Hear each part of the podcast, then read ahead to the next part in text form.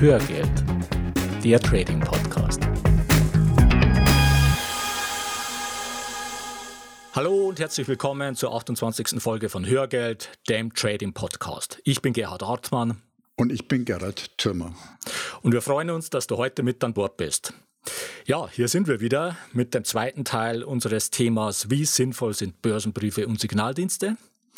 Und ich fasse noch mal kurz zusammen, was wir in Teil 1 besprochen haben. Mhm.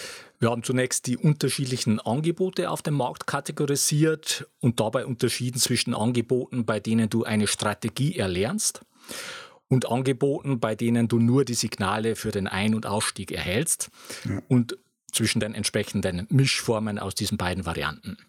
So, und dann sind wir der Frage nachgegangen, nach welchen Kriterien du einen Börsendienst auswählst und haben uns mit dem prozyklischen Verhalten der Finanzbranche beschäftigt. Mhm. Und schließlich haben wir noch die Problematik von themenbezogenen Börsenbriefen besprochen.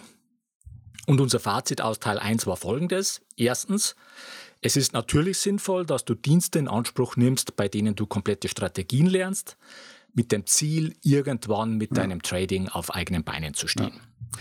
Zweitens, du solltest eine gesunde Skepsis gegenüber Signaldiensten und Empfehlungsdiensten mitbringen, die meisten Signaldienste haben Glücksspielcharakter und viele Börsenbrief- oder Börsenmagazin-Empfehlungen haben nur Unterhaltungscharakter. Drittens, wenn du einen Signal- bzw. Empfehlungsdienst in Anspruch nimmst, dann solltest du wissen, was du tust. Und viertens, eine gezielte selektive Nutzung eines Börsenbriefes ja. kann sinnvoll sein. Mhm. So, und jetzt sehen wir uns mal ein paar Umsetzungsprobleme an. Und die grundlegende Problematik bei der Nutzung von Börsendiensten ist, dass du den Spagat hinbekommen musst zwischen der 1 zu 1 Umsetzung auf der einen Seite ja. und deiner Eigenverantwortung für dein Geld auf der anderen Seite. Und was meinen wir damit? Wenn du die Empfehlungen und die Signale eines anderen umsetzt, die in der Vergangenheit profitabel waren, hm dann macht es nur Sinn, wenn du diese Signale eins zu eins umsetzt und nicht versuchst, dann nochmal deine eigene Strategie hm. irgendwie hm. darüber zu legen. Hm. Na, Gerhard, eine Ausnahme würde ich vielleicht machen und das ist okay. hier die Positionsgröße. Ja. Da kann es Sinn machen, gegebenenfalls ein anderes Verhältnis zu wählen. Ja. Ich denke, aber da kommen wir später auch nochmal dazu. Ja, also diese Ausnahme, die lasse ich auch gelten. Okay. Äh, werden wir, werden wir nachher nochmal besprechen. Aber ich meinte damit auch wirklich äh, eine eigene Strategie im Sinne der Signallogik. Also, dass du einfach bestimmte ja. Signale nimmst und ja. andere wieder nicht, ja. nach welchen Kriterien auch immer. Weil wenn du das magst, dann haben einfach die bisherigen Ergebnisse der Strategie äh, überhaupt keine Aussagekraft mehr in Bezug auf die künftig zu erwartenden Ergebnisse. Und zwar einfach deswegen, weil das dann zwei völlig verschiedene Strategien ja. sind. Das, was der Signalanbieter in der Vergangenheit gemacht hat und das, was du damit künftig machst. Ja. Äh, das ist also die eine Seite, diese 1 zu 1 Nachbildung. Und die andere Seite ist die, dass du durch das Handeln der Signale eines anderen erstmal Verantwortung abgibst. Ja, du lässt einen anderen bestimmen, was mit deinem Geld passiert. Und im schlimmsten Fall könnte der dich ruinieren. Ja, es kann sein, dass der Signalgeber das Depot in den Ruin tradet. Und wenn du dein ganzes Geld da reingesteckt hast und die Signale schön brav bis zum bitteren Ende nachhandelst, dann wäre das gleichzeitig auch ja. dein Ruin. Ja. So, und wie verhinderst du jetzt diesen Worst Case? Na, zunächst mal im ersten Schritt durch Diversifizierung. Das haben wir auch in der Vergangenheit ja. schon thematisiert. Das heißt, der Betrag, den du für das Nachhandeln eines Börsendienstes einplanst, der sollte eben nur ein Teil deines gesamten Kapitals mhm. sein. So, aber das allein, das reicht noch nicht. Im zweiten Schritt solltest du im Vorfeld festlegen, also bevor du anfängst, äh, Signale äh, eines anderen zu traden, welchen Betrag du maximal bereit bist zu verlieren. Und nehmen ja. wir als Beispiel mal 5000 Euro. Dann nimmst du den maximalen Drawdown den der Börsendienst in der Vergangenheit hatte. Nehmen wir an, das mhm. waren 30 Prozent. Mhm. So, und auf diese 30 Prozent schlägst du dann nochmal einen Puffer von 50 Prozent drauf ja. und kommst so auf einen maximalen Drawdown von 45 Prozent. Ja, also ja. du nimmst die 30 Prozent, die er in der Vergangenheit maximal Kapitalrückgang hatte, schlägst 50 Prozent drauf, und zwar jetzt nicht 50 Prozent Punkte, sondern 50 Prozent, mhm. äh, und kommst eben auf diese 45 Prozent in dem Fall. So, und jetzt führen wir das Ganze zusammen. Wir hatten gesagt, du bist bereit, maximal 5000 Euro zu verlieren. Und du erlaubst dem Börsendienst künftig einen maximalen Drawdown von 45 Prozent, was schon sehr sportlich ist. Ja. ja so, und wenn ja. jetzt dieser Worst Case eintritt, dann sollten genau diese 45 Prozent deinen 5000 Euro entsprechen. Das, was du maximal bereit warst äh, zu verlieren. Und über einen einfachen Dreisatz kommst du damit auf den Betrag, den du für den Börsendienst einplanst. Also wenn 45 Prozent mhm. 5000 Euro entsprechen, ja. dann entsprechend 100 Prozent 5000 durch 45 mal 100 und das sind 11.111 Euro. Mhm. Das heißt, 11.111 Euro ist dann der Betrag, den du für diesen Börsendienst mhm. einplanst. Und diese Herleitung, die findest du auch nochmal in den Show Notes. Ja. Und damit kommen wir zum dritten Schritt bei der Verhinderung des Worst Case. Wenn der Fall eintreten sollte, dass der Börsendienst den maximalen Drawdown von 45 Prozent erreicht, den du ihm im Vorfeld zugestanden hast, dann stoppst du den Handel. Und falls der Dienst sich wieder berappelt und du nach wie vor meinst, du musst den unbedingt nachhandeln, ja, ja. dann kannst du ja später wieder einsteigen. Ja. Ja. aber mit diesen drei Schritten verhinderst du einfach den Worst Case. Ja.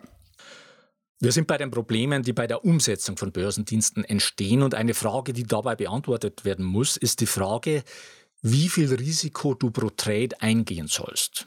Und oft mhm. geben die Börsendienste mhm. dazu auch eine konkrete Empfehlung. Mhm. Ja, und wenn diese das nicht tun, dann ist es essentiell ja. wichtig, dass du in der Lage bist, das Risiko einzuschätzen. Absolut. Ja, einfach, dass du dich dann bewusst entscheiden kannst, ob du das Risiko tragen und aushalten möchtest. Ja.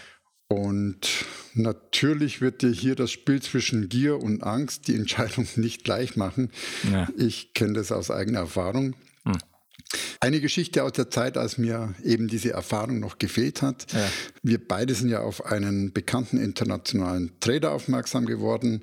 Der hm. hatte in der Vergangenheit mehrere seriöse Trading-Wettbewerbe gewonnen und sein Musterdepot zeigte zu dem damaligen Zeitpunkt auch eine Top-Performance auf.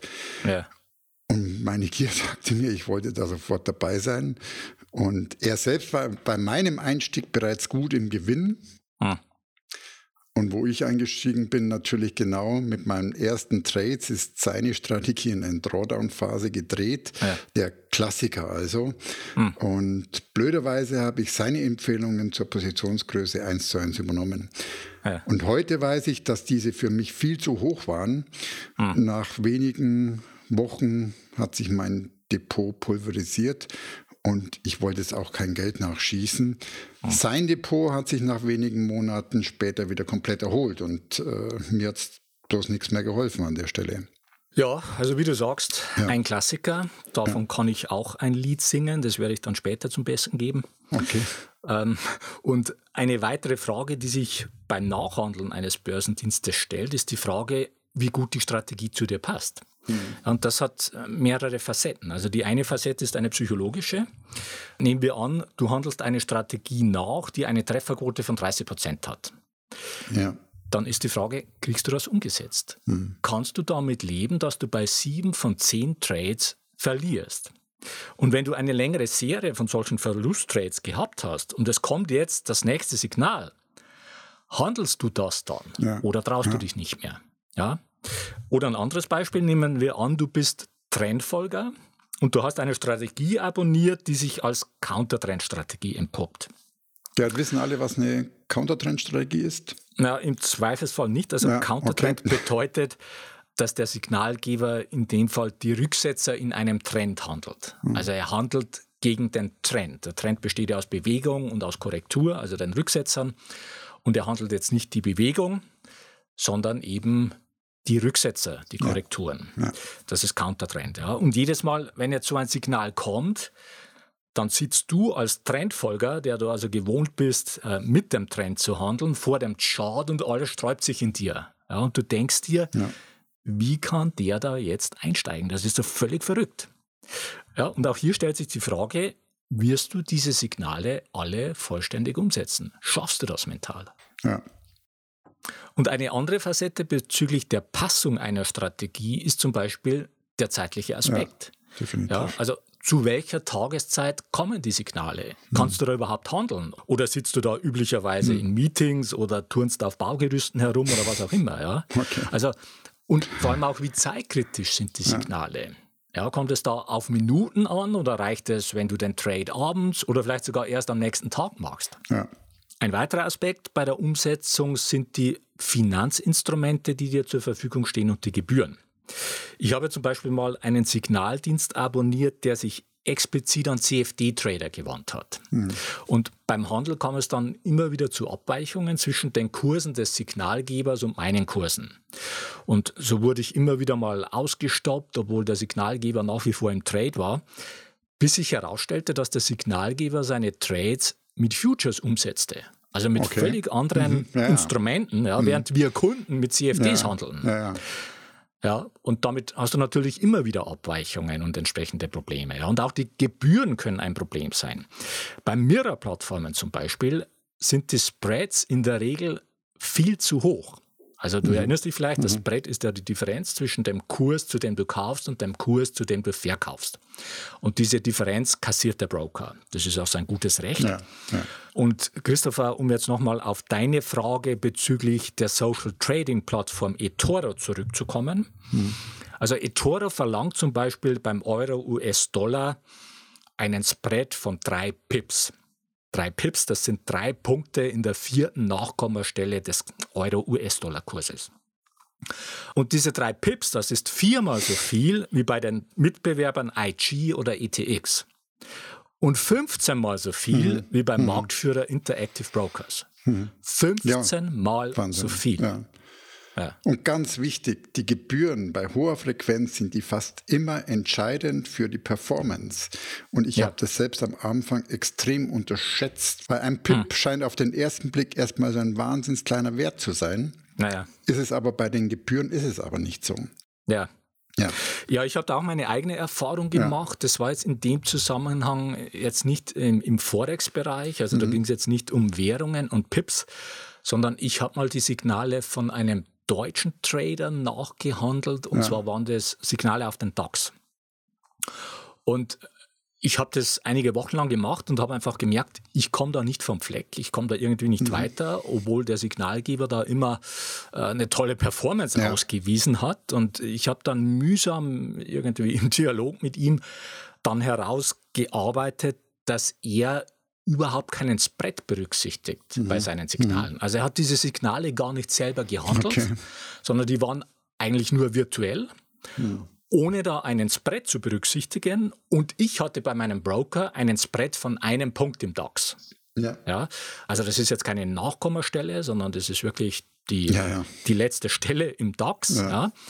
Ähm, aber dieser eine Punkt, der war schon zu viel, um mit der Strategie, die dieser Trader da gehandelt hat, und zwar mhm. virtuell, profitabel mhm. zu sein. Mhm. Ja, ein Spread von einem Punkt hat diese Strategie unprofitabel gemacht. Mhm. So, und eine ganz andere Kategorie von Umsetzungsproblemen, das ist das sogenannte Frontrunning. Und Frontrunning bedeutet, dass dir ein Börsendienst Werte empfiehlt, die er vorher selbst gekauft hat. Und zwar mit dem Ziel, dass die Werte durch seine Empfehlung steigen und er dadurch profitiert. Was er natürlich nicht sagt. Ja, was er natürlich nicht ja. sagt, das ist der Gag mhm. dabei und das Ganze wird natürlich auch nicht mit großen Werten wie Apple mhm. oder Microsoft ja. funktionieren. Mhm. Die werden sich wenig scheren um die Empfehlungen ja. eines Börsendiensts, aber mit kleinen Nebenwerten oder gar mhm. Penny Stocks, die also mhm. wirklich nur ein paar Cents wert sind, kann das ein lukratives Geschäft mhm. für den Börsendienst sein. Und natürlich ist das eine Gaunerei und in den meisten Ländern auch verboten, auch in Deutschland. Trotzdem wird es immer wieder gemacht. Ja. Und ein prominentes Beispiel dafür in Deutschland ist Markus Frick, ja. der sogar von Hintermännern Geld angenommen hat, um unscheinbare Aktien in seinem Börsenbrief zu empfehlen. Und er wurde dafür zu zweieinhalb mhm. Jahren Gefängnis verurteilt. Mhm. Und er hat es auch zugegeben. Eine weitere Variante eines Umsetzungsproblems, mit der man normalerweise auch nicht rechnet, ist die folgende. Gerald, wir beide haben mal einen Signaldienst eines bekannten amerikanischen Traders abonniert. Ja für 1000 Dollar damals und, und ein Jahr gut. Laufzeit. Und dieser Trader ist eine ziemliche Größe im internationalen Trading. Der hat also mehrere Bücher geschrieben und auch eine bestimmte Strategie entwickelt, die in Fachkreisen weithin bekannt ist. Und naja, Auf jeden Fall war es so, dass wir zum einen nie eine Antwort auf unsere Mails erhalten haben. Nein. Also wir hatten auch verschiedene Fragen zur Umsetzung seiner Trades. Vieles war da unklar, aber die sind alle in ein schwarzes Loch gefallen, diese Mails. Aber der Hammer war, dass er irgendwann auch gar keine Signale mehr geschickt hat. Mhm. Ja. Und so ein, einfach so, ohne irgendeine Information. Ja. ja also ja. Äh, diese Signale, die waren auch vorher schon immer sehr spärlich gekommen, aber irgendwann kamen überhaupt keine mehr. Und ein paar Monate später hat er uns dann wieder Werbung für seinen neuen Signaldienst geschickt. Hm. Also auch so kann ein Geschäftsmodell aussehen. Ja, ja. Völlig frech einfach. Ja, es ist unglaublich. Ja, Aber wie gesagt, das war kein No-Name, das war kein Nobody. Also das ist echt eine Größe. Hm. So, und damit kommen wir zu unserer eigenen Worst-Case-Erfahrung. Ja. Und zwar hatten wir eine Zeit lang die Signale einer deutschen Trading-Firma gehandelt und waren damit auch sehr gut gefahren. Und dann wurde das Ganze auf Managed Account umgestellt und das Drama nahm seinen Lauf. Und zwar als erstes stellte sich heraus, dass der Vermögensverwalter mehrfach bei der Stoppsetzung geschlampt hatte. Und das Ergebnis war ein Drawdown von 50 Prozent. Hm. Und danach hat der Signalgeber innerhalb von wenigen Tagen durch eine Unmenge von Trades ja. die restlichen 50 Prozent ausgelöscht. Ja. Und wir vermuten, dass er einen EA, also einen Expert Advisor, ja. eine Trading Software auf unseren Account da losgelassen hat. Bin da ziemlich sicher. Hm. Ja, also anders hm. geht es gar nicht. Ja. Der kann das nicht manuell gemacht haben, aber wir konnten das auch nicht mehr verifizieren, weil der Signalgeber danach abgetaucht ist. Ja. Und auch bis heute nicht mehr aufgetaucht ist. Ja. Und für mich war das eine so tiefgreifende Erfahrung, dass ich sehr sicher niemals wieder jemandem mein Geld zur Verwaltung anvertrauen werde und ja, er für mich dich. dann seine Strategie umsetzt. Ja, ja. Und es gibt immer wieder diese verlockenden Angebote, die ich wegen Mangel an Zeit nicht umsetzen kann, mhm. weil einfach die Strategie zeitkritisch ist und erfordert auch zeitnah umgesetzt zu werden. Mein persönliches Fazit auf jeden Fall, dann ist dieser Signaldienst einfach für mich nicht geeignet. Hm. An der Stelle vielleicht auch noch ein Hinweis. Natürlich gibt es seriöse Vermögensverwalter, die meine ich damit nicht. Für den einen oder anderen ist das sicher eine valide Option. Ich möchte mein Geld einfach in eigener Verantwortung selbst verwalten. Ja. Ja, das führt uns zum letzten Punkt. Ja. Und das ist ein ganz grundlegender. Und zwar wird jeder Börsendienst irgendwann in einen Drawdown kommen. Das hm. lässt sich einfach nicht verhindern. Hm. Und die Frage ist, wirst du genug Vertrauen in den Dienst haben, um in diesem Drawdown dabei zu bleiben und die Signale weiterzuhandeln. Mhm. Und ich spreche jetzt nicht von einem Drawdown, der über das hinausgeht, was du dir im Vorfeld aufgrund der Kennzahlen in der Vergangenheit als Grenze gesetzt hast, also das, was wir mhm. vorhin besprochen haben. Äh, wenn diese Grenze überschritten ist, dann solltest du auf jeden Fall aussteigen und die Reißleine ziehen. Ja. Aber die Frage ist, ob du durchhältst, wenn diese Grenze noch nicht erreicht ist. Ja, also wenn also diese in unserem Beispiel diese 45 Prozent noch nicht mhm. erreicht sind, sondern sagen wir mal, es sind 30 Prozent Drawdown. Mhm. Und ich kann für mich sagen, ich habe da bei einem Dienst die Reißleine zu früh gezogen und bin im Drawdown mit entsprechendem Verlust ausgestiegen, mhm. nur um mit anzusehen, wie der Dienst dann später neue Alltime-Highs erklommen hat. Ja, und der Grund war, dass mein Vertrauen in den Signalgeber von vornherein so angeknackst war aufgrund des Mailverkehrs, den ich mit äh, ihm hatte, dass es eben nicht gereicht hat für mich, um den Drawdown durchzustehen. Und das ist zweimal bitter. Ja, jetzt hatte ich schon das Glück, eine profitable Strategie ausgewählt zu haben, was ja eher die Ausnahme ist, äh, von dem, was so angeboten wird, ja. konnte aber daraus trotzdem keinen Gewinn ziehen. Naja, und damit kommen wir zum Fazit für die heutige Folge. Und du kennst vielleicht die Regel Nummer eins von Warren Buffett. Kennst du die, Gerald? Ist es, ist es die Vertraue dein Geld nie jemand anderem an? Nein, ist es nicht. Nein, also okay. die Regel Nummer eins von Warren Buffett lautet, äh, verliere, verliere niemals, Geld. Geld. Ja, ja, genau. genau. Und seine Regel Nummer zwei lautet, vergiss niemals Regel Nummer ja, eins. Okay. Ähm, und als Fazit aus all dem, was wir jetzt in dieser und auch in der letzten Folge besprochen haben, haben wir auch eine Regel Nummer eins hier. Mhm. Und die lautet, das ist das, was du vorhin gemeint hast. genau. Vertraue dein Geld nie einem anderen an. Ja. Und Regel Nummer zwei lautet, vergiss niemals Regel Nummer eins. Mhm. Und natürlich können wir uns denken, dass dir das vielleicht zu radikal erscheint. Aber in dem Fall wirst du da einfach deine eigenen Erfahrungen machen müssen. Und wenn du auf diese eigenen Erfahrungen nicht verzichten willst, dann solltest du zumindest folgende fünf Punkte bei der Umsetzung beherzigen, mhm. zusätzlich zu dem, was wir schon in der letzten Folge besprochen haben. Nämlich erstens, Verhindere den Worst Case, indem du diversifizierst und dir eine Obergrenze für den Drawdown setzt. Die Vorgehensweise dazu findest du nochmal in den Show Notes. Mhm. Zweitens, sei dir über das Risiko pro Trade bewusst, das du beim Handeln eingehst. Drittens, prüfe, wie gut die Strategie zu dir passt. Viertens, verifiziere, inwieweit deine Finanzinstrumente und vor allem mhm. auch deine Gebührenstruktur für die Strategie geeignet sind. Und fünftens, halte im Drawdown durch, solange deine vorher ermittelte Drawdown-Obergrenze nicht überschritten ist. Ja, gute fünf Regeln ja. und gutes Fazit. Und dann kommen wir auch zu unserem Pick der Woche. Okay. Und der hatte standen ja zwei, ja eigentlich drei Themen zur Verfügung oder ja. zur Auswahl. Das ja. erste war Mindestpreis für Alkohol in Schottland, fand ich besonders witzig. Ja. Weil die Schotten, die haben das nicht über Steuern gemacht, sondern haben einfach einen Mindestpreis festgelegt und das okay. fand ich einfach besonders. Natürlich der, der Auslöser, der war schon seriös, dass, dass sie einfach die, die Zahlen der, der Toten durch Alkohol senken wollten. Mhm. Und die zweite war die Verfügbarkeit des iPhones. Mhm. Und okay, wir haben uns schweren Herzens für die Apple Story entschieden. Die dritte, okay. äh, komme ich vielleicht auch noch kurz dazu, das war der, der BitConnect, hatte ich eine kleine Story dazu. Da haben wir uns ja. jetzt aber entschieden, eine eigene Folge dazu zu machen. Genau. Da kommst du nachher, glaube ich, eh nochmal drauf. Ja. Genau. Mhm. Also nochmal zurück zum iPhone 10. Ja. Ähm, am Anfang glaubten wir, dass sich beim Verkaufsstart jeder, der sich nicht persönlich vom Apple Store anstellt, das Gerät sicher nicht vor, vor Weihnachten bekommen kann. So waren ja. auf jeden Fall die ersten Prognosen.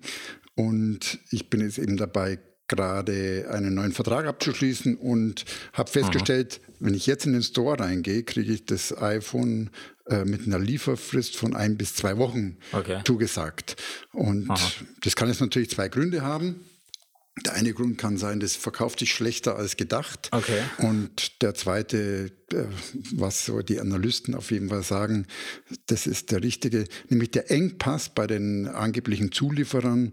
Zum einen der Dot-Projektor, der wird ja gebraucht für das neue Face ID. Hm. Und der andere war die LTE-Antenne. Da hat Apple jetzt einen zweiten Zulieferer gefunden, angeblich in Foxconn. Apple selbst nennt ja keine Zahlen. Analysten gehen ja. aber davon aus, dass von zuerst 50.000 Stück jetzt die Produktion auf 450 bis 550.000 Stück hochgefahren werden konnte. Verzehnfacht. Genau. Und ja. das am Tag. Und ich finde diese Zahl einfach unvorstellbar. Wobei man natürlich auch sagen muss, für den Erfolg des iPhone 10 und damit für Apple die hängen da entscheidend da an diesem iPhone-Erfolg, ja. wird es entscheidend sein, wie nachhaltig der Bestelleingang sein wird. Also wie okay. viel bestellen in sechs Monaten noch das Gerät. Ja. Oh. Genau, das war der Pick der okay. Woche. Ja. ja, da wollen wir als Apple-Aktionäre mal hoffen, Gut. Ähm, dass diese Variante auch zutrifft. Ja. ja. Und es nicht an mangelnder Nachfrage äh, liegt. An dieser Stelle noch ein Update zu unserem Seminar, das im Frühjahr in München stattfinden wird. Ja.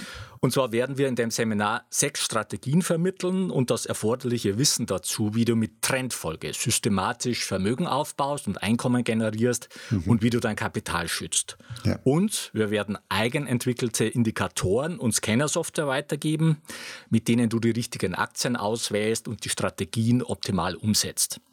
Und die genauen Details zum Seminar haben wir in einer Update-Mail zusammengestellt und ja. an alle geschickt, die sich auf unserer Webseite für unseren Update-Service eingetragen haben. Du hast dadurch die Möglichkeit, dir vorab unverbindlich einen Seminarplatz zu sichern, bevor das Seminar dann ab nächstem Jahr für alle online buchbar sein wird. Und du erhältst einen Frühbucherrabatt von 100 Euro. Also, falls du dich noch nicht für unseren Update-Service registriert hast, dann ist das jetzt der Moment, das zu tun. Den Link findest du in den Show Notes. So, jetzt kommen wir noch zu einem rechtlichen Hinweis. Die von uns bereitgestellten Informationen, Tools und Softwareprogramme dienen ausschließlich zu Informations- und Ausbildungszwecken und stellen keine Empfehlungen zum Kauf von mhm. Geldanlagen, gleich welcher Art dar. Du bist für deine Anlageentscheidungen selbstverantwortlich. Und damit kommen wir jetzt zu unserer Bitte in eigener Sache. Ja. Wenn dir unser Podcast gefällt, dann würden wir uns freuen, wenn du eine kurze Rezension in iTunes reinstellst. Das geht ganz einfach und schnell und hilft uns im Ranking weiter nach oben zu kommen und besser gefunden zu werden und ist für uns eine zusätzliche Motivation, mit Hörgeld weiterzumachen. Und wir freuen uns auch über Likes auf facebook.com slash Hörgeld. Mhm. Und wenn du Fragen oder Anregungen für uns hast oder wenn wir bestimmte Themen vertiefen sollen, dann schreib uns bitte an feedback.hörgeld.com oder nutzt die Kommentarfunktion auf unserer Webpage hörgeld.com. So viel für heute. Die Shownotes zur heutigen Sendung mit ergänzenden Charts und Links findest du unter hörgeld.com slash 028. Mhm. Bleibt noch der Ausblick auf die nächste Folge. Da geht es aus aktuellem Anlass um die Frage, sollte ich jetzt in Bitcoin einsteigen? Mhm. Bis dahin eine gute Zeit. Ja, mach es gut. Und wir wünschen dir weiter viel Spaß mit dem Thema Börse. Und wir laden dich ein, auf diesem Weg die Verantwortung für deine Vermögensanlage selbst in die Hand zu nehmen. Die Geschichte geht weiter.